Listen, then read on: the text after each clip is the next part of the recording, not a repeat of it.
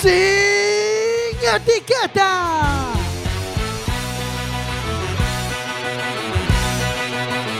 Quack FM, tu radio comunitaria. Estás en Quack FM, estás en la radio comunitaria y vas a escuchar sin etiquetas.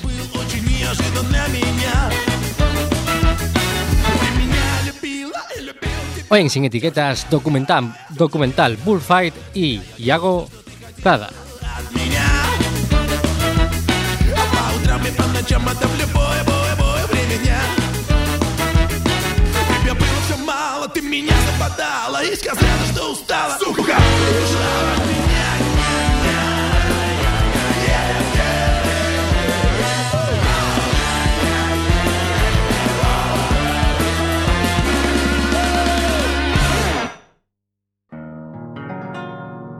luna se está peinando. En los espejos del río y un toro la está mirando entre las jaras escondido. Cuando llega la alegre mañana. Qué hermosa introducción nos ha deleitado aquí nuestra, nuestro técnico de sonido, Bardanca. Hola, buenas a todas. Eh, están con nosotros, como no podía ser de otra forma, Jorge Graña. Bueno, y te. Pues quítate la cazadora, hombre, que me estás dando calor. Eh, eh, Tengo un frío. eh, María Loira, Hola, buenas noches a o- todas. o mejor conocida como Barriguita Despeinada, y Gelo. Hola, moi boas noites a todos e todas. Y a mi derecha tengo a Marina. Hola, buenas noches. Eh, antes de nada, eh, si quieren hablar con, con Iago, eh, pueden llamarnos al teléfono directo a Quack, que es el 881-012232, o bien pueden whatsappearnos, este verbo me encanta, whatsappear, eh, que es el 644-737303. Pueden escribirnos al Facebook. Adri, Adri, vamos a repetir los, los números despacio, por Sí, favor, para sí, que la gente que está en casa pueda tomar nota. Ciertamente porque me acelero un poco. El 644-737303. Y el, bueno, el teléfono directo es 881-012232. Poden contactar con nós tamén por vía Facebook, na nosa liña de Facebook, na nosa liña de Twitter, sin etiquetas FM. Eh, vamos, será por canles. Poden contactar como que irades, vale? Está aberto. Y tenemos con nosotros a Iago, a Iago Fraga, digo Prada. a Iago Prada. Yago que- Fraga y Iribarne. Bueno, sí, casi, casi, casi. Eh, a Iago Prada, que nos va a hablar de su documental Bullfight, que antes de nada, bueno, creo que es obvio, ¿no? Bullfight, si nos puedes eh, desglosar estas dos palabras. Bull es toro y fight es cosa. Cosa, casi. Cosa de toros. Va de, va de- toros el documental. Y bueno, antes de nada, la primera pregunta que, que a mí se me viene a la cabeza es, ¿bajo qué finalidad? O sea, ¿cuál es la finalidad de este documental? ¿Por qué se hace? Bueno, el documental nació en sí como a raíz de, de que queríamos intentar a- acercarnos a la realidad cinematográfica, a cómo tratar la realidad, ¿no? Como cogimos algo que era totalmente ajeno a nosotros, como es la tauromaquia, y dijimos, ¿cómo podemos contar una historia de algo que no tenemos ni idea? Y dijimos, pues vamos a hacerlo de una forma lo más neutra posible, lo más objetiva. Lo que pasa es que, bueno, no teníamos ni idea de la tauromaquia, pero sí que teníamos una postura al respecto. Teníamos una postura que era la que era y dijimos, bueno, pues si lo hacemos, mira, qué casualidad que haciéndolo de esta manera, además vamos a... Es decir, empezaste a hacer el documental con una total ausencia de sesgo en principio, ¿no? Una voluntad de, de ausencia de sesgo. Más bien dijimos, bueno, tenemos no tenemos conocimientos, pero tenemos una postura, así Ajá. que vamos a aprovechar que no tenemos conocimientos para, manteniendo nuestra postura a un lado, Ujú. vamos a contar esta historia. Y contamos la historia de lo que ocurre en una plaza de toros. Y en algún momento, en un proceso de documentación o tal, os dijisteis, joder, pues una vaquilla por lo menos, hacemos, toremos una vaquilla o algo así antes de... De hecho, de hecho eh, a mí me ofrecieron ir a una, a una corrida en Madrid en enero del año pasado para, para documentarme, para quise, bueno, me salió la oportunidad estuve a punto de hacerlo, pero pero yo sabía que no iba a poder soportarlo, así que dije, pues no no me hace falta. No me hace falta ver esto porque sé lo que hay, sé lo que me voy a encontrar, sé que no me va a gustar. Y sé que lo que voy a grabar, bueno, no va a ser esto, va a ser similar, pero no va a ser exactamente esto, así que no tengo no tengo por qué pasar este trago. ¿Y mm, de dónde sacasteis la idea de, de elegir en concreto esta temática? Es decir, de- de- estabas de repente en tu casa y dijiste, "Mm", o, ¿cómo- ¿de dónde salió esta? Bueno, idea? fue un compañero, fue un compañero que quiso aparecer en los créditos como C. Fouce. Me suena por lo de Capitán Foucellas, no estoy seguro. Y que me llamó y me dijo, venga, os voy a contar una idea y tal que me parece muy interesante, a raíz de un texto que escribió un tipo que se llama José Sepúlveda, que decía, ya verás como yo creo que fui técnico de sonido muchos años en plazas de toros y yo escuchaba por mis auriculares todo lo que le pasa al toro, lo- la espada atravesándole la piel, las banderillas al clavarse, el vomitar la sangre, el sonido de la orina cayendo sobre la, sobre la arena. Yo creo que si la gente escuchara esto en vez de la mezcla de sonido de aplausos, Ole, olés, vítores, el comentarista, la música y tal y cual. Si la gente escuchara lo que ocurre de verdad en el ruedo y lo acompañaras de lo que ocurre de verdad en el ruedo, porque cada vez que en televisión española, cada vez que ocurre algo desagradable, se pincha un plano general o se pone la cara del torero, que siempre ponen caras muy raras, por cierto. Sí. No lo puedo hacer ahora porque estoy en la radio, pero si estuviera en la tele, haría un gesto de, de tal. Bueno, si, si en lugar de eso pusieras lo que le ocurre al toro, más de la mitad de la gente, el 90%, decía José Sepúlveda, apagaría el televisor y cambiaría, o cambiaría de canal. Entonces, pues fue un poquito. Vamos a ver si esto es verdad. Efectivamente, porque por lo visto sobrevive la, la retransmisión a, a ese pantalón que usan los toreros y ese paquete que se le forma, tampoco televisivo, ¿no? A ver, a ver si con esta, este punto de vista más objetivo Esto lo que es una cosa que nos daba mucho miedo, en, en realidad, ¿eh? Nos daba mucho, mucho miedo porque, claro, estábamos tirando con unas ópticas tan, tan teleobjetivo que como te despistaras un poquito y hicieras el plano de detalle don- donde no era, iba a ser mucho más desagradable todavía. Imagínate que en vez de la sangre y todas estas cositas tenemos ahí en primer plano el paquete del, del torero. Pues tampoco... eh, o sea, ahí tenemos, queríamos... Dos coger- rombos, dos Eh, rombos. Justo, justo. Queríamos coger algo desagradable, pero no tanto, sin pasarnos. Porque, bueno, tenemos que decirle a la gente que no, por si no conoce, bueno, no entró en la página, que nosotros entramos para conocer un poquito. Eh, me llama personalmente la atención que el título, ¿no? Pone el título en negro y abajo como que define lo que se va a ver, ¿no? Eh, no me acuerdo muy bien, pues siete micros, no sé cuán, no entiendo, bueno, direccionales, no sé qué. Mm, ¿Puedes decirnos eso en concreto? Porque sí que me llama la atención. Sí, eh, nosotros vimos que durante mucho tiempo mm, la gente, hablo de, bueno, cuando digo la gente me refiero a, a personas antitaurinas, se habían infiltrado en plazas y habían grabado o intentado grabar con una cámara más o menos pequeña, o lo que buenamente podían, habían intentado grabar una corrida de toros de la misma manera que lo hicimos nosotros, centrándose en el, ani- en el animal. Claro, porque vamos a hablar de eso un momento, para que quede claro a la gente. ¿Qué tiene de peculiar este documental, eh, vamos a decir, antitaurino? Aunque no quieras posicionarte de ninguna manera, sino que cuando veas el documental te posiciones. ¿Qué tiene de peculiar? Pues tiene de peculiar que es la primera vez en la historia que, se que una corrida es grabada por siete cámaras de cine Vale, vale. eh, que eh, que- y que se está mostrando lo que se está mostrando. Nosotros no estamos mostrando la danza que hace el torero, no estamos mostrando esa, esa cultura taurina, estamos mostrando la parte de- del animal que sufre. Tú en un partido de fútbol, cuando un tipo le da una patada a otro tipo, muestras al tipo que ha recibido la patada. Pues en, en una corrida de toros, sin embargo, no. En una corrida de toros, eh, pues le das una estocada al toro y muestras al torero. No ves al toro cómo se desangra. Pues nosotros hemos dicho, "Bueno, esto no, no, no es, no es neutro. Eso que, es- eso que se hace no es neutro. Nosotros lo vamos a hacer neutro. Y lo vamos a hacer con mucha calidad. Lo vamos a hacer con cámaras de cine. Primero, nunca una corrida fue grabada en 4K. Con cámaras de cine. Nosotros sí, nosotros lo hemos hecho. Hemos dicho, "Bueno, pues venga, ya que vamos, ya que vamos, lo A hacemos lo bien". grande, a lo grande. Ya que seguramente no podamos repetirlo, pues vamos a hacerlo bien a la primera. Entonces, pues, pues es lo que tiene de particularidad, que tiene una calidad de imagen y de sonido que no se ha visto nunca antes. Vale, porque eh, también creo que una peculiaridad que podremos ver cuando veamos el documental es que elimináis todo tipo de sonido que hay eh, de fondo, ¿no? Lo que es la gente, todo el ambiente. Exacto, dentro de lo que cabe, porque Sí, lo- de- tampoco hacemos milagros. Sin entrar en aspectos muy técnicos, ¿cómo, cómo haces eso? Pues bueno, sencillamente pusimos micros, eh, pusimos- llevamos ocho micrófonos, Ajá. cuatro direccionales apuntando al ruedo Ajá. y pusimos otros cuatro para coger un poquito los aplausos y dar un poquito de ambiente, pero muy de fondo. Entonces, pues simplemente seguimos al, al toro en cada momento. Los micros direccionales captan en una sola dirección Ajá. y digamos que desperdician o rechazan todo lo demás.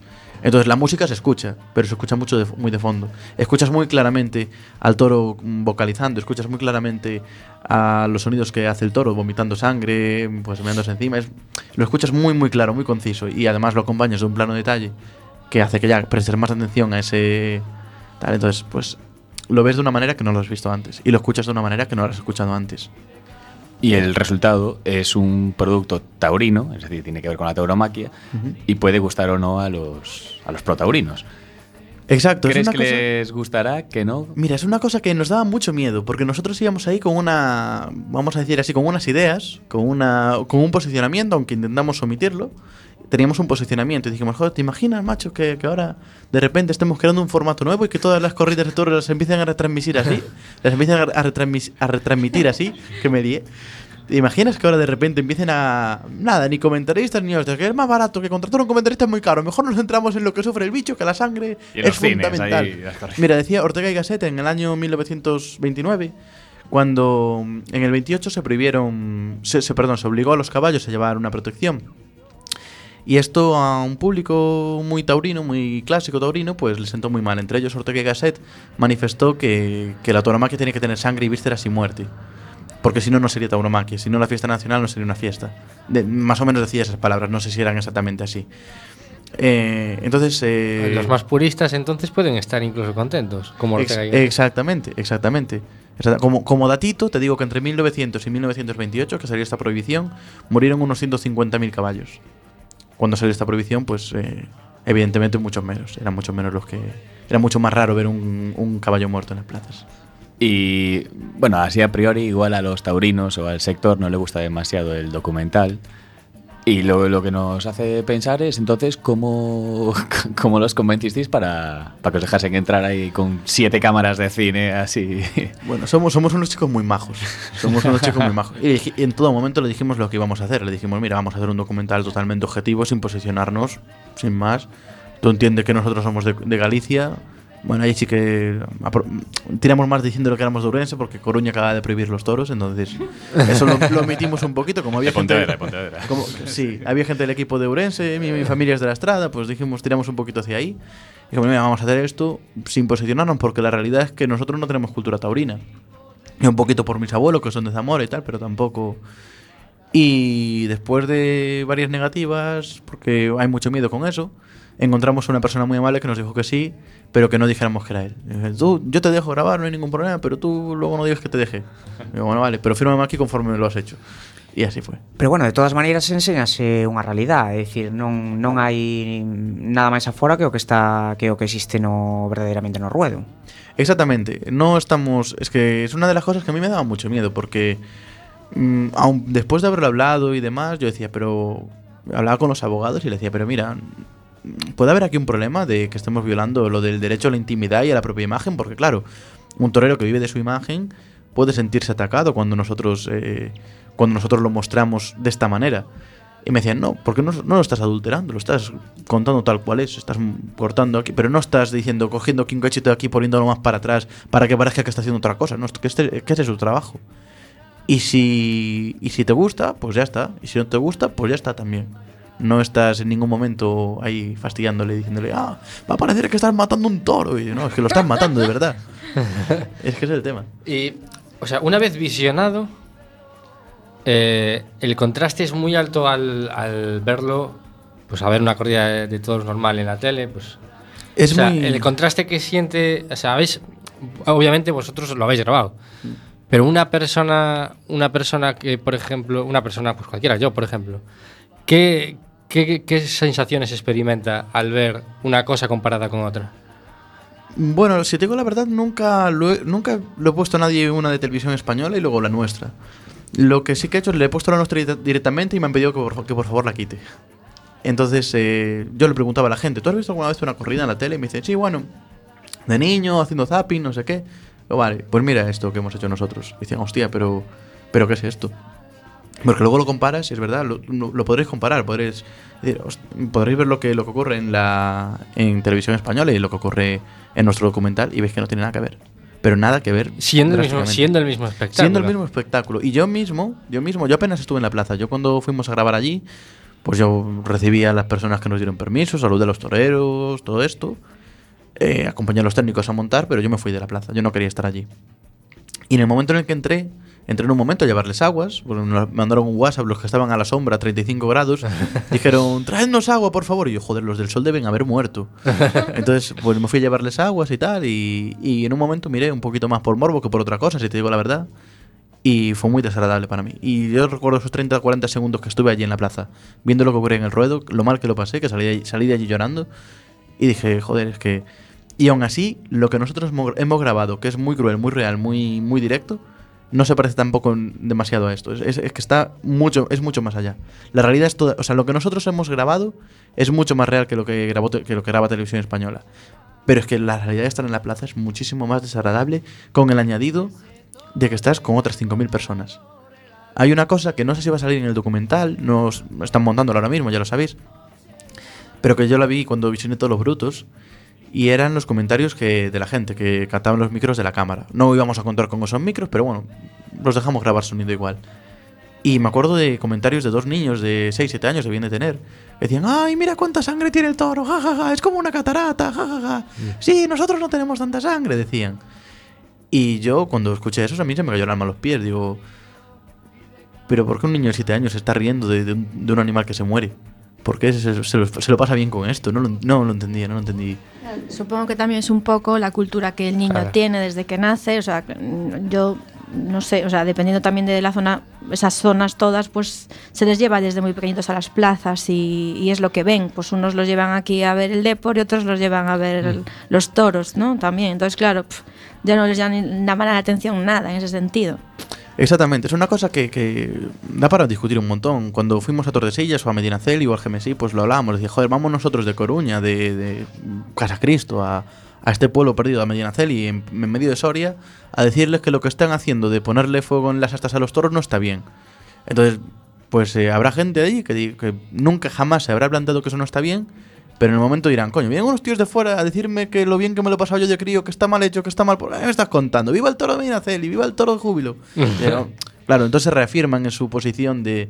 de, de, de más, taurinos todavía, que dice, joder, si, si los dejas y dices que salga de ellos, pues a lo mejor sí que sí que se lo plantean en serio, pero si viene un tipo de fuera a decirte que lo que estás haciendo y lo que has hecho todo bien está mal, como que duele un poquillo más, escuece. Aunque no sea, aunque no sea mentira, pero, pero puede escocer bastante. Para recordar a esos caídos bajo el sol allí en la plaza durante el rodaje, eh, más o menos, eh, ¿cuántas personas han participado en, en la grabación y posterior montaje? Pues mira, en el rodaje estábamos, si no recuerdo mal, 15 personas, 14 o 15. 6 de cámara, 4 de sonido. Teníamos un DIT, que es la persona que se encarga de bloquear las tarjetas. Teníamos eh, a una fotógrafa que también hacía labores de auxilio de producción en el en rodaje, llevar tarjetas de una cámara al DIT, básicamente. Y teníamos a tres conductores, yo entre ellos. Eso fue lo que hicimos en rodaje. Luego en la preproducción estuvimos mi compañero y yo, eh, que se encargaba de, pues, se encargó de parte de la financiación, de organizar eventos y demás. Y yo que me encargué de toda la documentación. Y luego en postpro pues tenemos a- al montador, a Capitán Fouceller, vaya. Eh, y tenemos a dos chicos más del equipo que, que eran la postpro de color y otros dos más que eran todo la postpro de sonido. Bueno, esto viene a decir, eh, hilando un poco con el programa que hicimos con, con Olga, ¿no? Lo lo- el tremendo equipa- equipo que necesitas para hacer cualquier cosa, ¿no? Nueve minutos Eh, de no como corte. sin etiquetas, que seis lo hacemos bastante bien y sobre todo el técnico de sonido que tiene preparado ya nuestra... Sí, vamos aprovechando este, este inciso que hicimos eh, en nuestro grupo. Vamos a hacer una parada para escuchar un tema de la Versuit, la Versuit Vergarabat, que se llama La del Toro. Y después de esta parada musical, eh, tú que estás escuchando el programa desde casa, desde el futuro en el podcast, si quieres saber quién del equipo fue acribillado por un asta de toro, escríbenos a, a nuestro Twitter y te enterarás después de este tema.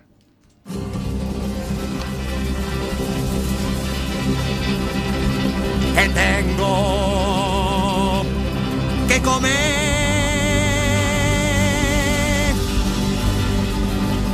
que tengo que dormir, que tengo que trabajar. y así no puedo más.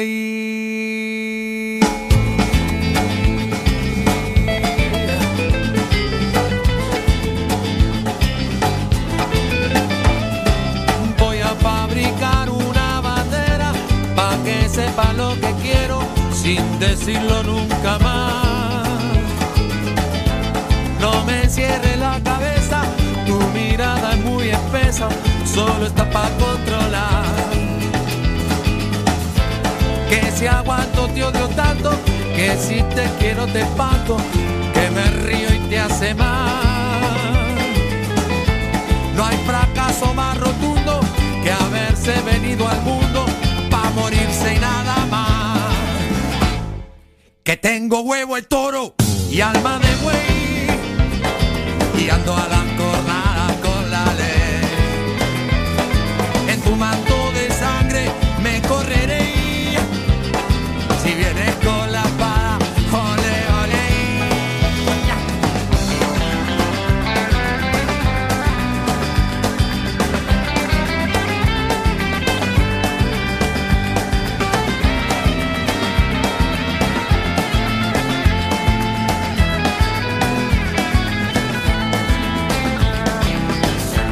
Llevo a veces arrodillado, mendigando algo de amor.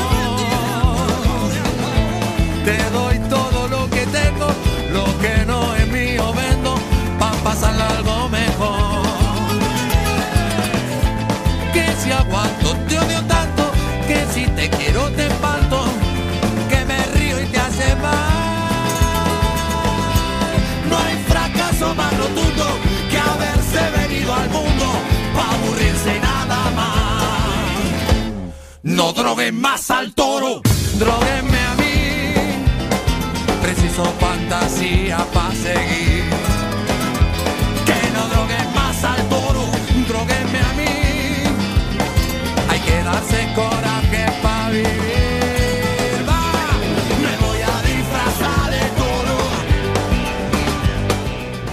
Y seguimos aquí en la red comunitaria, en Sin Etiquetas. eh, y bueno, Bardanca dejó medio. a una, una historia medio contar, pero cuya protagonista la tengo aquí a mi lado. ¿Qué pasó, Sí. Marina, con tu experiencia taurina? Eh, en mi larga y dilatada carrera taurina eh, tuve un pequeño percance y ahí, ahí se acabó todo. Eh, Perdona, nada, ¿fuiste eh, torera? Sí, sí, sí. Al menos todo el mundo del pueblo me lo gritaba. Torera, sí, sí, totalmente. eh, no, a ver, es verdad que le ha puesto un poco de, de emoción y dramatismo a la cosa, pero bueno, eh, simplemente en un, en un encierro, pues un toro pasó por encima de mí. Nada más. ¿Dónde? Me, ¿Dónde? me saltó, ¿En- me esquivó en un pueblo salmantino. Y nada, me esquivó muy bien y pues gracias a Dios a no le pasó nada porque pudo saltar por encima de mí. Porque si no le metías un meco después. Efectivamente. Le, le metías un truco, chorro. Pero, pero para los que quieren deleitar esa imagen. pues, Efectivamente, efectivamente. Hay un documento gráfico. Hay un documento, Hay un ¿no? documento. eh, hay un vídeo, ¿no, Marina? Hay- ¿Cómo- ¿Dónde podemos ver esto? Bueno, bueno, esto ya, ya tal. En la, fo- en la foto se puede apreciar cómo no suelta el vaso del cubata marina. De hecho, eh, eh, el- la gente de producción de Bullfight, el documental, nos pidieron las imágenes para, para retratar la crudeza de, de lo que tuvo que sufrir el toro cuando se acercó tanto a ti, Marina. Sí, efectivamente. La verdad es que a, a- a esas horas acercarse a mí era, era complicado, sí. No sé. Habría que entrevistar ao toro para ver qué pensaba él. Sí. Jo. Bueno, imagino. pues ahora, después de este breve inciso, vamos a ir con el deforme semanal. El deforme semanal.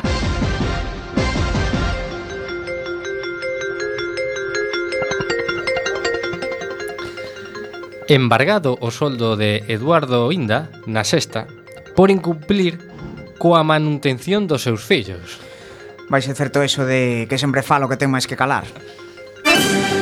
En Cáceres, un home atraca unha tenda de fotos tras facerse unha foto carné. Iso é un atracador valente, esconder a cara é de cobardes.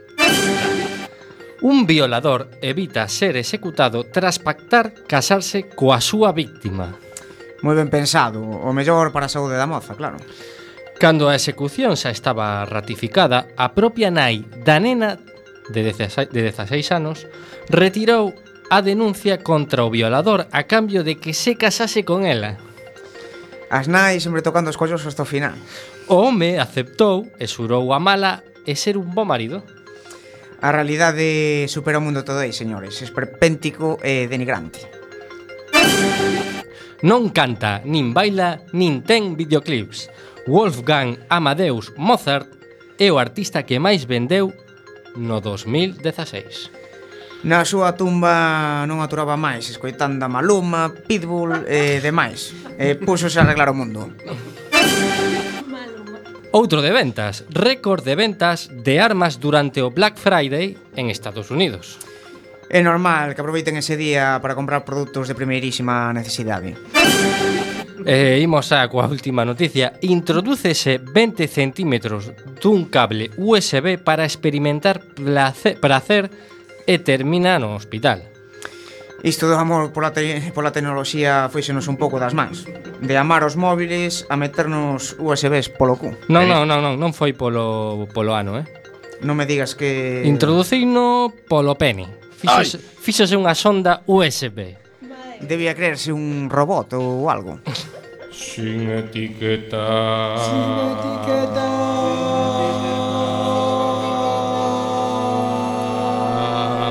Sin etiquétate.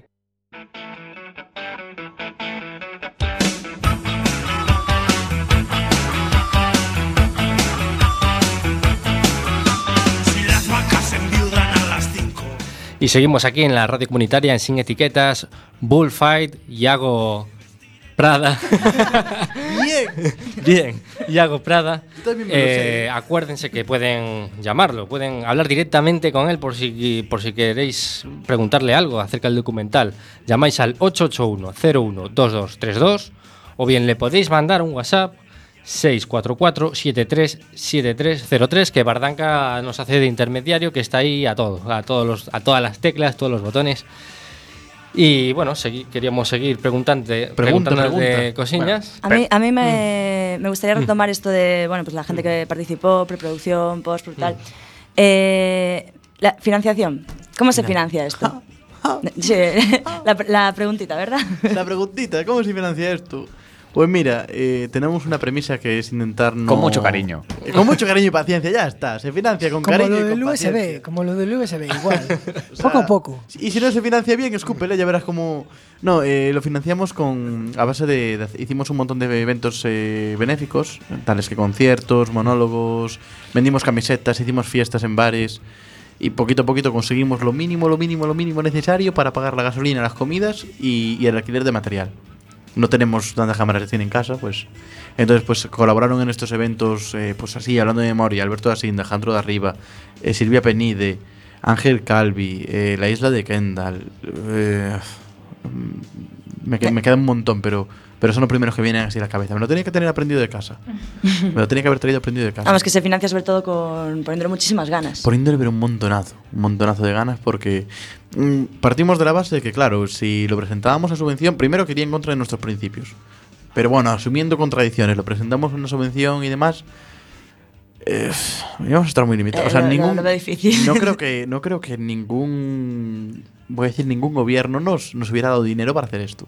No Ah. lo creo, porque porque la Constitución española protege la tauromaquia. Además, que- ahora eh, la Constitución protege la tauromaquia y la tauromaquia está reconocida como un, un interés cultural, Claro. Exacto. No ni deportivo ni de espectáculo, sino cultural ahora mismo. Exacto, exacto, sí, sí, sí. De hecho, el Ministerio de Cultura, Educación y Deporte saca todos los años una encuesta que se llama Encuesta de Hábitos Culturales y tiene un apartado para la tauromaquia, donde muestra cuánto puntúan los españoles la tauromaquia, por géneros, por edades, bueno, por cómo son las encuestas, ¿no? Por diferentes grupos.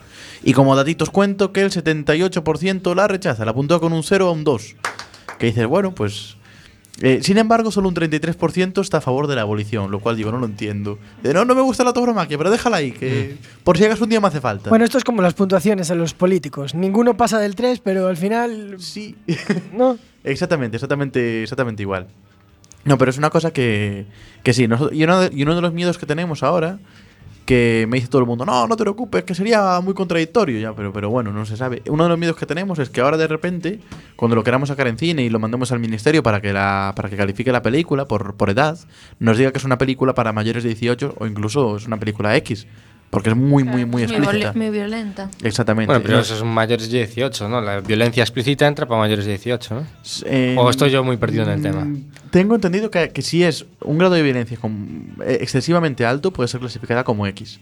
Entonces nos fastidiaría toda la tal. ¿Qué ocurre? Que sería muy contradictorio por parte de cualquier gobierno permitir que se emitan toros en horario infantil en televisión española y por otra parte decir, oye, mira, macho, que estamos en las mismas, que es, que este, que es el mismo producto, Claro. que somos una corrida de toros.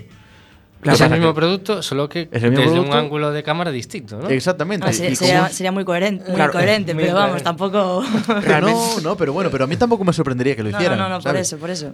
Si nos ponemos, si, si vemos un poquito la realidad como es, cualquier persona que haya trabajado clasificando eh, películas por edades, como, como aquí mi compañero de, de Bullfight, como que, que en, en, en V Televisión, pues es, entre sus labores estaba esa. Coges la película, haces clic, clic, clic, clic, clic. Bueno, no he visto nada raro para más de 12, por si acaso. Entonces, pues en el ministerio supongo que eran igual. Clic, clic, clic, va a una corrida de toros, todos los públicos y a vivir. Y otra cosa, porque tengo muchas cosas que hacer aquí en el ministerio de 9-2. Pues yo qué sé, lo que sea que tengas que hacer. Mucho café, no sé. Pero, pero no creo que no creo que haya problema, pero bueno, podría ser una de las. Podría ser una complicación en la distribución. Claro, podría ser, podrían poner como violencia explícita, o que pasa que sería muy difícil explicarlo. Sería muy, muy. Sí, sería difícil explicarlo. Sería. Para mí sería relativamente fácil de justificar, porque digo, si es violencia explícita, ¿por qué se ha estado emitiendo durante 35 años, desde el 78 en la televisión? Quiero decir. No sé si. Claro, realmente sería el mismo producto Los que cogido antes. por los huevos. Sí, sí, sí, exacto. Entonces, pues, digo, pues, tú Ah. califícalo como quieras. Si a mí me vas a me vas a hacer que la película ponga para más de 18, que la vaya a ir a ver, la va a ir a ver igual, porque si miras el, los rangos de edad desde gente a la que no le gusta la tauromaquia, que entiendo que es nuestro público objetivo, vete tú a saber si luego es otro, pero pero si ves por rangos de edad, la gente a la que no le gusta la tauromaquia está entre 18 y 35. El, el que más me refiero, los mayores de, de- de 35 tampoco les gusta, pero es menos el porcentaje. Entonces, bueno, pues digo, pues, pues no pasa nada, si me la pones para mayores de 18, a mí me da igual, no me preocupa demasiado. Pero acerca del público objetivo, es obvio que a, a gente que no le gusta la tauromaquia eso le va a desagradar. Pero quizá también buscáis un cambio de, de perspectiva de la gente a la que quizá le da más igual, ¿no? Sí, Que eh, simplemente que es un poco más indiferente a la tauromaquia, intentar un poco... sí, un poquillo sí. Verás, eh, documentales como Conspiracy o El pan nuestro de cada día eh, nos muestran realidades que con las que generalmente si vas a ver ese documental ya estás más o menos concienciado. Ya sabes un poquito de qué va la cosa. Si habéis visto el último documental de Leonardo, Di- de Leonardo DiCaprio, Before the Flood, me imagino que estaréis un poquito concienciados sobre el calentamiento global. Efectivamente. Sin, sin más historia. Hmm. Pero, pero sí que sirve para una cosa, sirve para que toda esa gente que dice, bueno, yo no estoy ni a favor ni en contra de los toros, no me gustan, así que no voy. Pues no vaya, pero, pero que sepas que, que es esto, que sepas que lo que, no, lo, lo que no estás ni a favor ni en contra es esto. Y a lo mejor después de verlo sí que dices, ay, pues estoy a favor. O dices, bueno, pues estoy en contra, no sé, ya depende de cada uno. Pero, pero te va a servir para eso, para que veas lo que es y te puedas posicionar. Porque sin Bueno, si- posicionarte si, no haces nada. Si no te gustan los toros y después de ver eso te empiezan a gustar, es hacerte Bueno, mirar. gente, hay gente para todo, no sé. Voy a ponerme. bueno, no voy a ser tan, tan, tan nazi y decir, no, pues si lo ves, no te van a gustar los toros. A lo mejor sí. A lo mejor sí, yo no lo sé. Yo no sé qué va a pasar por tu cabeza. Lo bueno Hacer sería clic y- buscar a alguien que, que ni sí ni no, es decir, a alguien que, por ejemplo, califica en la película para años 18 en plan X y entra despistado, ¿no? Y- ese, es el, ese es el que realmente hay que preguntarle si el documental para dónde Y tira. dice, ¿no? ¿cumplió tus expectativas? Y dice, sorprendentemente sí. sorprendentemente. No, pero sí. O Lo, sea- que, es- lo que está claro es que no, está, no es para comer con palomitas, ¿no? Mm, No es para comer con, con, con salchichas, ni con, ni con bacon, ni con cosas así. Ni con terneras, definitivamente. Y a ti, eh, porque hablaste un poco de la gente, a ti personalmente, ¿cómo te cambió el haber grabado esto, el visionarlo, vaya? A mí, ¿A ¿cómo ti? me cambió? A mí el grabarlo y visionarlo mm, no me supuso un punto de inflexión. A mí me supuso un punto de inflexión el producirlo, el hacerlo. Estar un año entero, porque fue exactamente un año de preproducción, 365 días, de viendo toros, eh, de leyendo un montón sobre tauromaquia. Bueno, me preguntas lo que quieras de la historia de la tauromaquia te lo puedo contar. Toreros del siglo XVIII, Pepe Lillo... ¿Cómo era la canción de Jesulín? ¿Qué- ¿Quién es Jesulín?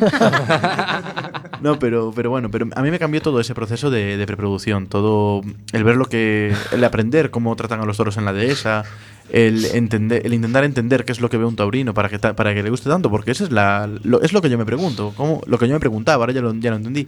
Digo, ¿por qué a una persona le gusta esto? ¿Por qué le ¿Lo gusta? entendiste? Lo entendí, sí. Ajá, Cuéntanos, cuéntanos, por favor. Bueno, pues es muy sencillo. Yo cuando voy a ver una corrida de toros, yo veo a un toro pasándolo Vale, mal. vale. Ellos ven a un tipo haciendo malabares con un, con un Vale. animal, por así decirlo, haciendo una danza, Ujú. haciendo un espectáculo con un animal. Entonces le dice, joder, pero es que el toro lo está pasando mal. Y dice, ya, pero ¿y quién le importa el toro? ¿No ves lo bien que lo está haciendo? Lo mucho que mola su danza y lo mucho que mola sus historias. Entonces bueno, Además, el toro no sufre, que Pero- está, está estresado simplemente, pero no sufre. Sí, sí. Entonces, Podríamos dicir que, bueno, o amante da tauromaquia realmente o que ama eh, sería o que a, el arte, o arte do do, del toreo. do, do, do vamos, do toreo. De cúchares. Entón, moitas veces cando cando se fala deso din que o maior o maior amante dos toros eh, sería o, o torero. Es, es Solo una cosa dice que se mucho dice... este clásico argumento, ¿eh? Sí, el clasiquísimo. Ay, sí. No sé. Sí, eh, lo compartí, compartí ayer en Facebook precisamente el perfil de Twitter de una chica que decía eh, taurina y amante de los animales. Y digo, Sí. claro que sí, campeona, joder, a tope.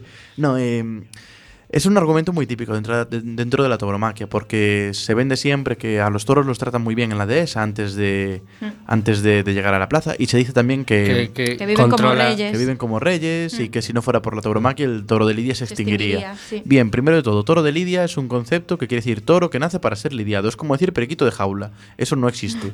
Eso no existe. Que tú luego lo metes Aparte- en una jaula no quiere decir que haya nacido para eso. Aparte, no es una raza, es una subespecie. O sea, esto es como decir. Bueno, Durante muchos, sí, Mm. durante un par de siglos o tres, eh, pues ha ido cruzando los toros, se han ido cruzando unos con otros, unas razas con otras, una un palleiro con un labrador y te sale una cosa. Pues esa cosa la mezclas con otra cosa y te sale otra cosa. Y buscan siempre, eh, buscan siempre el, el- toro más, más bravo, que es una cosa que dices tú, desde el punto de vista biológico, buscarás pues el que tenga los ojos azules con el que tenga los ojos verdes para que te salgan ojos marrón, yo qué sé. Pero ellos lo buscan por el carácter, que es una cosa que va contra todo sentido biológico. En la dehesa, a las vacas, a las madres, eh, las sacan a correr y, y le suelen azotar desde los caballos para, para, bueno, para, para enfadarla. Entonces la rodean, con dos, la rodean con dos caballos, le ponen uno delante y otro detrás. Y si la vaca embiste, esa vaca es una vaca brava y vale para, y vale para, para la cría, que criará un toro bravo. Y si la vaca no embiste, pues el matadero directamente, porque esa vaca no vale para criar toros de lidia.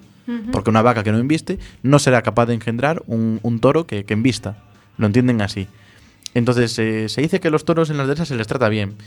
Bueno, se les trata bien a su manera. Quiero decir, no se les está clavando pullas todo el día, no se les está tal, porque si lo hicieran, luego el toro ya sabría cómo funciona la historia y luego ya investirían como tienen que investir. No, no estarían despistados ni les cogería de sorpresa. Entonces, bueno. Y que se extinguiría el toro si no fuera por la tauromaquia, pues bueno, también es un poquito así como que relativo. Porque Eso es como de- Entonces, que sería? Que, Eso- nace, naceu antes, o torero o toro? Porque se. Bueno, y si nadie tuviese un caniche, pues tampoco habría caniches. O sea, Exactamente. Pero eso es, tampoco como decir, nada. eso es como decir que si se extinguen los caniches, se extingue el perro. Y eso es mentira. No, no, claro que no. están hablando del toro de Lidia. Exactamente, exactamente. Entonces, que, que de- de repente dejes de utilizar a los toros que llevas cruzando años para torearlos, pues no pasa nada. Pueden hacer otras cosas, ¿eh? Pueden estar en el campo tranquilamente, sin meterse con nadie, que un toro es un animal súper manso, y ya está, y no, no tiene mal ninguno. ¿Qué pasa? Que se ha dicho esto de que el toro, si no se... Pero mira, es que para llegar a la raza que tienes de toros, se, se han extinguido otro montón de razas intermedias, pero un montonazo No, no, es de que, que a ver, no han si, si la- si cruzar. la has hecho tú, eh, vamos a ver, si yo, yo creo una raza de cualquier cosa, mm, tampoco luego me puedes decir, no, es que... O sea, no, no te puedo decir, no, es que mira, si no las creo yo, pues se extinguen. No, no, las has hecho tú. Claro. La has creado tú, no quiere No, decir no que... pasa nada. Puede, no- puede no- ser no que también natural. se defienda la tauromaquia desde una perspectiva económica, es decir, que mientras alguna gente pueda vivir de esto, pues se sigue haciendo. Es una realidad que sí que se crean un montón de. Dicen, se crean muchos puestos de trabajo. Yo, sí. Pero está subvencionado a la vez. O sea, sí, si está, está puestos de trabajo, Es un poco. Es un poco de-. Pero dan, dan un montón de puestos de trabajo ya, neno. También los daba, también los daba ser soldado de, la, de las SS en la, en la Segunda Guerra Mundial. Y eso no, no quiere decir que esté bien matar judíos en cámaras de gas. No sé si me explico. No, porque, quiero decir, no todos los trabajos. No, no sé. No, no porque cree- se cree empleo. no Claro, quiero decir, es que una en este caso yo creo que sería más deficitario de lo que pensábamos si no Eso también, ¿no? eso también, pero vamos a obviar, vamos a Mm. obviar lo deficitario que es la tauromaquia, Sí. ¿vale? Porque ya lo ves, en Coruña, por ejemplo, se prohibieron las... Se dijo, venga, no vamos a ceder el Coliseum a festejos taurinos, ni vamos a dar dinero público a las corridas de toros. Si alguien viene y quiere montar una corrida en un espacio privado, no podemos decir que no, legalmente no podemos decir que no. Pero ¿qué pasa? Que nadie lo hace porque no sale rentable. Sale rentable cuando está recibiendo de, de la Xunta, del- de la Diputación, del Ayuntamiento y del Estado. De feito, creo recordar que a primeira vez que se probiu aquí eh, saliu, bueno, o, o promotor dicindo que tiña un montón de sitios que, que se podía facer igual. Non sucedeu. No, no, no sucedió porque dices, es que no sale rentable. En el momento en que te lo planteas, ves la asistencia a las plazas, a lo mejor, también te lo voy a decir, a lo mejor si lo haces en, en Soria, pues a lo mejor sí, porque hay una tradición y una, y una está bastante más arraigado que en Coruña. ¿Cuántos, ¿Cuántas personas de vuestra generación, sean amigos o no, conocéis que vayan a los toros? Yo ninguna. Yo ninguna. He ido yo. Y he sido el pionero de mi grupo de amigos. He sido, "Wow, ha sido los toros y no pienso volver, no me extraña. Bueno, pero cuando dijo eso, el promotor este no estaba todavía en la sala pelícano. Ahora, ahora que. Ah, pode ser, pode ser, sí. Volviendo un poco a lo de antes, a lo de cruzar para conseguir una raza más pura y tal, la verdad es que han creado un bicho que, que fuerte de cojones, porque documentando, pues en 1900 en España debe ser que matar toros les parecía poco heavy y empezaron a experimentar y se les ocurrió en la propia plaza de toros hacer una jaula y venga, vamos a probar aquí, vamos a meter un tigre y un toro, a ver quién gana. Cuidado, Fight. cuidado, cuidado, que eso es un tema que a mí me gusta mucho, me gusta desde el punto de vista histórico, me refiero. Eh, en Inglaterra existía lo que se llamaba el bull baiting, que era una costumbre en la que ponían a luchar a toros contra hombres eh, combates, que los bateaban, y a veces a toros contra otros animales, contra tigres, contra osos, contra diferentes tal. Apuesto por el toro. En España, sí. En España llegó eso, llegó eso a finales del 18, fue el siglo de oro, el siglo de oro de la tauromaquia, cuando llegaron los Borbones, eh, Felipe, Fernando V, Felipe V, no recuerdo, los confundo siempre. Dejó, eh, llegó No de te París. preocupes, son todos iguales. Sí, un Por poquito. esto de la, de, de la de sangre. la deficiencia genética. Sí. Pues mira, así con todo muy rápidamente. Llegó, llegó en el 1700 y se celebró una corrida para celebrar su ascenso al trono. Entonces el tío que venía de las cortes parisinas dijo, qué barbaridad es esta. Ya otros reyes, Isabel la Católica, se había mostrado un poquito en contra y tal, pero este dijo, mira, me parece una barbaridad, así que os voy a dar otra forma de entretenimiento. Entonces los nobles, que eran los que disfrutaban de las, de las corridas, pues pasaron del tema por primera vez desde, desde Julio César. Em, ¿Qué ocurrió? Que empezó a tener interés en el pueblo. El pueblo empezó a hacer auténticas barbaridades. Me acuerdo, por ejemplo, en el 18, que fue cuando nació la tauromaquia en sí, los tratados de Lidia y demás, tenían las banderillas de fuego y tenían también unas banderillas que cuando chocaban explotaban unas bombas y salían pájaros volando. Era como que muy espectacular, muy tal. Lidiaban a los toros eh, a veces por hacer un poquito el espectáculo, pues encadenados con grilletes, o desde una silla le ponían las banderillas, hacían cositas así. Y luego ya en el 19, en el 19 y en el 20 se hicieron barbaridades como las que dices, de toros contra tigres, contra leones. Hubo una en San Sebastián que pusieron, hicieron una jaula y metieron un toro contra un tigre de Bengala, que hoy por hoy está en peligro de extinción. Entonces el tigre de Bengala, cuando fue embestido por el, por el toro, pues se hizo el muerto. Se hizo el muerto. Y el toro le siguió embistiendo y abrió la puerta de la jaula. Entonces escaparon el tigre y el toro. Y salieron los, los creo que se llaman los miguelitos, que son los precursores de la, de la archancha, y le dispararon. Pero le disparaban desde las gradas, con lo cual la bala al llegar a la arena rebotaba y volvía para arriba. Sí, sí, mataron, mataron al, al toro, al tigre y a un espectador que pasaba por allí. Que, Y a- aparte en aquella época la gente llevaba también pistolas. Era Exacto. una época complicada y creo que ahí se montó la de, se la de San Quintín, o sea, verdad. sí, sí, sí, espectacular, sí, eso es fue, fue, fue muy tal. Hay mucha documentación al respecto, muchas imágenes del ABC, muchas cosas muy tal. Pero bueno, si ves todo lo que pasaba en la época, pues mira, te puedo contar así muy rápidamente. El día que en Barcelona, cuando se inauguró la Plaza de Toros, salieron de, de allí los, los espectadores. Eh, bueno, se ve que los toreros eran muy malos y los toros peores todavía. Entonces se hicieron una invasión de, de ruedo, mataron al toro a palos, descuartizaron la carne entre todos y salieron de allí y se pusieron a quemar conventos. Murieron unos 500 frailes, una cosa así. O el caso de Almagro en Ciudad Real, que lo mismo, pues lo- uno de los, los toreros se negaron a torear. Esto está muy bien documentado también. Por cierto, hemos sacado un fanzine, escri- escribimos un fanzine con, con toda la historia así de acontecimientos así anecdóticos de este tipo, que está muy bien documentado ahí también. Pues en Almagro los toreros se negaron a torear porque no recibieron el salario en el momento que tenían que recibirlo, se marcharon, los aficionados estaban en la plaza, la plaza llena, y dijeron, pues ¿qué hacemos? Pues le prendemos fuego a la plaza. Pues sin más. Quiero decir, Eran antitaurinos. era, no, porque dice, joder, ¿cuántas veces no has sido tú? Pues a quién no le ha pasado, que vas a la Filomatic y dice el grupo, mira, que se nos ha puesto malo el cantante. Y digo, pues le prendo fuego a la Filomatic. Pues ellos hicieron lo mismo, empezaron a tirar, empezaron a tirar cojines, no sé qué, de repente prendieron fuego por aquí, le abrieron la puerta a los toros, salieron to- los 15 toros, se fueron la mitad para el monte, tres quedaron por la ciudad, los mató la Guardia Civil a tiros. Y uno que quedó en la plaza también, lo mataron a todos entre, o sea, a palos entre todos y, y a vivir. Y adiós la plaza, la hubo, que, la hubo que derruir y nunca más se volvió a utilizar hasta que lo construyeron unos cuantos años después. Y Menudas- desde, y desde aquellas pagan regularmente a los toreros. Pagan al día, ¿eh? Son, son, son. Sí, sí, no quieren, no quieren malos rollos. No quieren malos rollos. ¿Por qué será? Menudas salvajadas que tenemos que, alimentar con un poco de música. ¿no? En, en Bullfight podemos eh, ver desde un punto de vista del toro, eh, la corrida de toros. De, en este tema de sociedad alcohólica también se ponen en la piel de, de un toro para explicar lo que pasa en las corridas. Móchalo. Buen tema, ¿eh? Eso espero.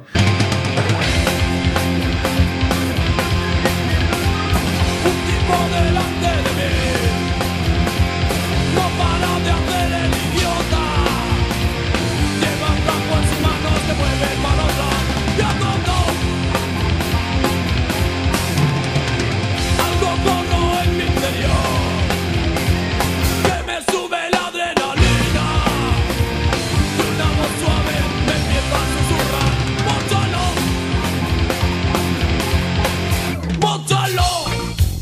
Me dice móchalo, me dice móchalo, me dice móchalo. ¡Móchalo! Parece que quiere jugar, vuelva a tener su merecido. Me han jodido la fiesta y me quieren marear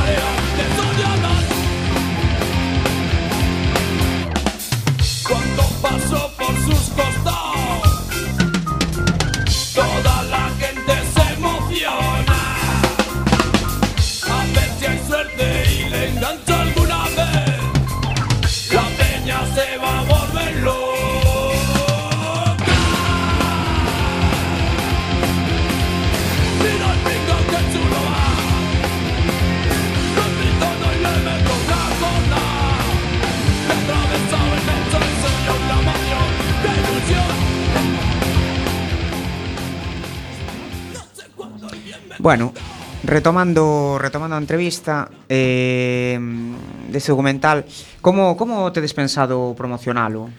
Bueno, pois eh, temos agora en Xaneiro eh, temos un montón de, de, de charlas, debate por institutos de Galicia nos que, bueno, invitaremos aos chavales contare, contaremos a historia da tauromaquia como estábamos falando agora e despois unha compañeira veterinaria falará do, de todo o que sofreu o animal. Eh, pois faremos uns debates por aí. Eso será, eso será en Xaneiro en Galicia. Febreiro, marzo e abril nos iremos por, por facultades de Belas Artes, de Audiovisuais, de, de Periodismo, non me acordo de cantas son xa, para unha gira por toda España para tamén para promocionar o documental, visionar xa a versión curta con solo touro e será pois como como fagamos e despois en setembro, outubro, se si Dios quere, estará nas salas de España.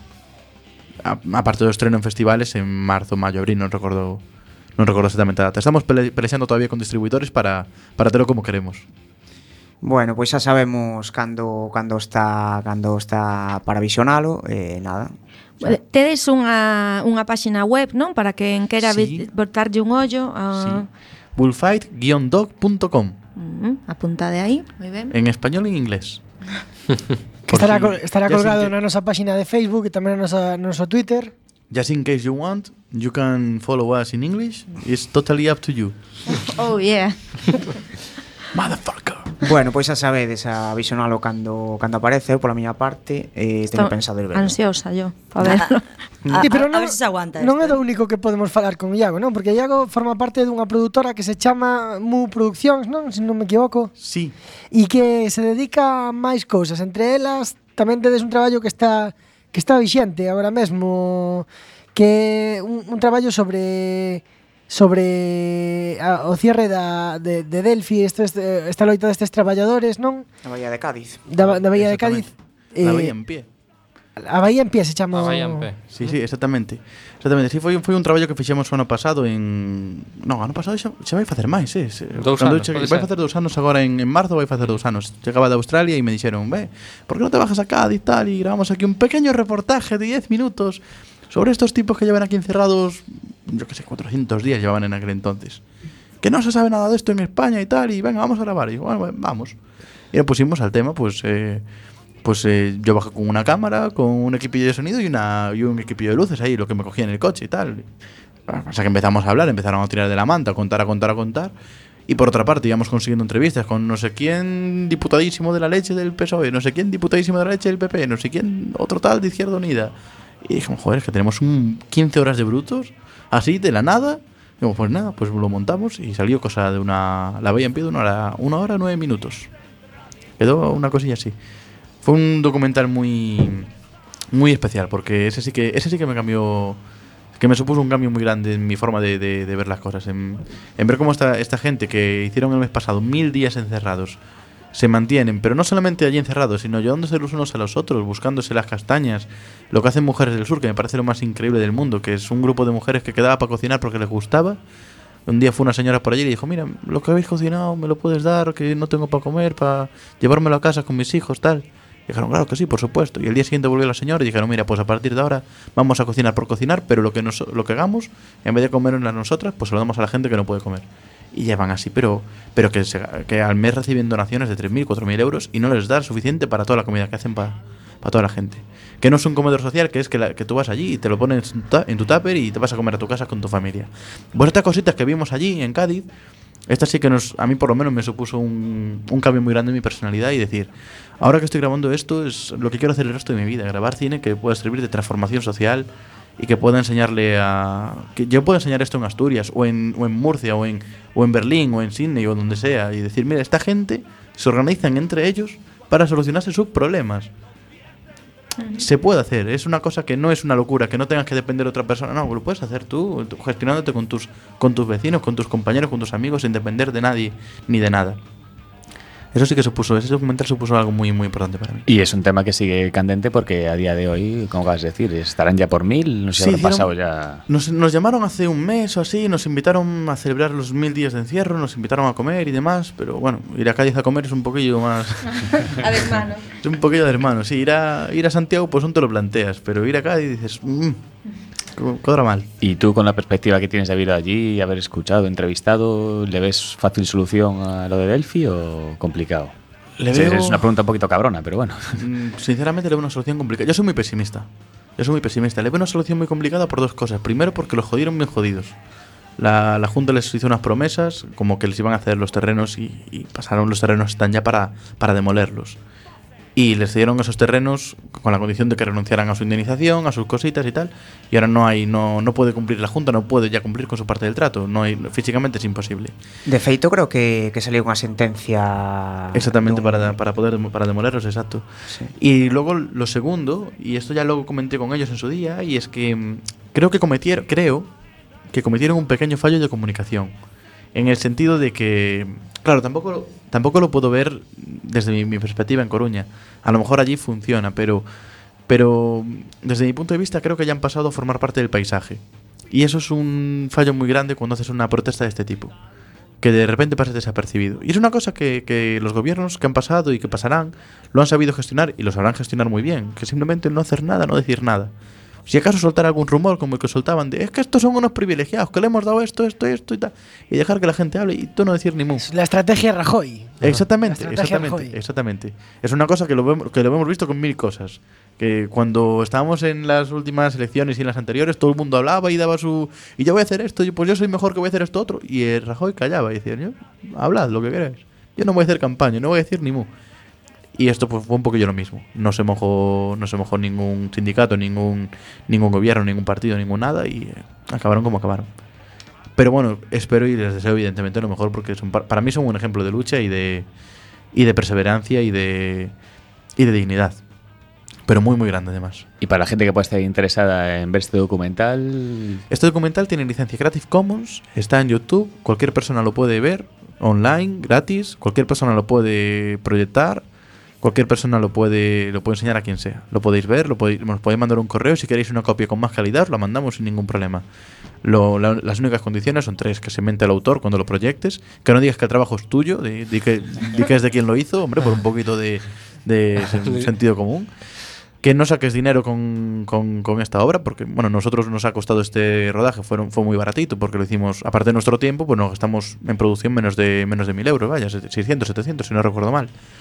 Pero no, no me parece normal que, que nosotros hayamos trabajado y que lo hayamos donado de dominio público por, por conciencia. Digo, joder, esta gente lo está pasando mal, ¿por qué voy a sacar yo beneficio económico de, su sufrimiento? Pues lo donamos a dominio público. Entonces tú, tú tampoco, si lo vas a proyectar, tampoco te lucres de esto. Y tercero, que no que no cojas un cachito y hagas otra película. Hagas- lo metas. Que no lo incluyas porque son, son declaraciones las que hace la gente que son muy fácilmente eh, muy fácilmente las puedes quitar de contexto. Entonces los puedes meter en un compromiso de decir, joder, es que dije esto, pero en este hablando de esta cosa, no de esta otra. Entonces, pues únicamente por eso. Ya sabemos la, la valla en pie, ¿eh? La La valla valla en en Ah, pie. en. Ya sabemos dónde podemos verla. Ya sabemos que dentro de poco va a salir el documental Bullfight, que tenemos que estar atentos para, para saber cuándo sale en nuestras, en nuestras salas, para saber toda la información acerca del documental. Ahora queremos saber algo más de Mu Producciones. ¿Cómo podemos contactar con vosotros si queremos hacer algo? Pues mira, tenemos perfil hasta en Tinder. No, eso es mentira. Pero molaba, ¿eh? Molabas. Jo. No, pues eh, a través de nuestro. llamando a la oficina 981-664656, eh, escribiéndonos por Facebook en, por Mu Producciones, en gallego, con una sola C. En Twitter, Mu Producciones también. Eh, ¿Qué más tenemos así? No tenemos página web, somos así como que muy del- de los 80, ¿sabes? No, casi Aquí. es del... Fax. Tenemos fax, porque somos una empresa que apuesta por la innovación tecnológica. Nos lo presta el vecino. Cuando tenemos que mandar algo por fax, vamos a casa del vecino que tiene allí y tal. Y... No, pero bueno, a través del 981-664656 ah, o el correo info arroba muproducciones.com. Así de las cuatro maneras, con Facebook y Twitter. Y, Bueno. y aparte, Yago es una persona bastante prolífica y que le da bastante tal. Y podéis entrar en su blog para poder bucear en determinados otros Si artes queréis- a los que si también Tengo, le da. tengo dos blogs. A Sí, falta ¿no? de uno. Se nos queda corta la entrevista hoy con Yago porque aparte de ser un buen, un buen profesional en lo, en lo suyo, ¿no? como En, quien en lo dice. mío, en, en sus cosas. que Claro, entonces oh, te invitamos a que vuelvas otro día y que cuentes todas tus anécdotas peculiares. Y bueno, que que la próxima vez que hagas un documental co- co- con vocación transformadora, obviamente vas a volver a sin etiquetas, porque Obviamente va a, un- ser, va a ser sobre la radio comunitaria de Claro, Coruña.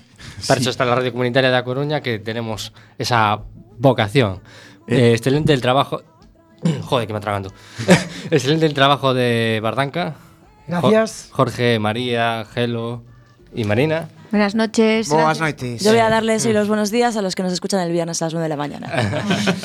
Y muchas gracias, Yago, por estar con nosotros. Para lo que queráis. Hablando de, bueno, de todo. Nos quedan 10 segundos para tu pregunta fetiche. Ah, eh, joder. Pregunta fetiche. ¿Se liga mucho haciendo documentales de transformadores sociales? Respuesta corta, no. Respuesta larga, sí, pero.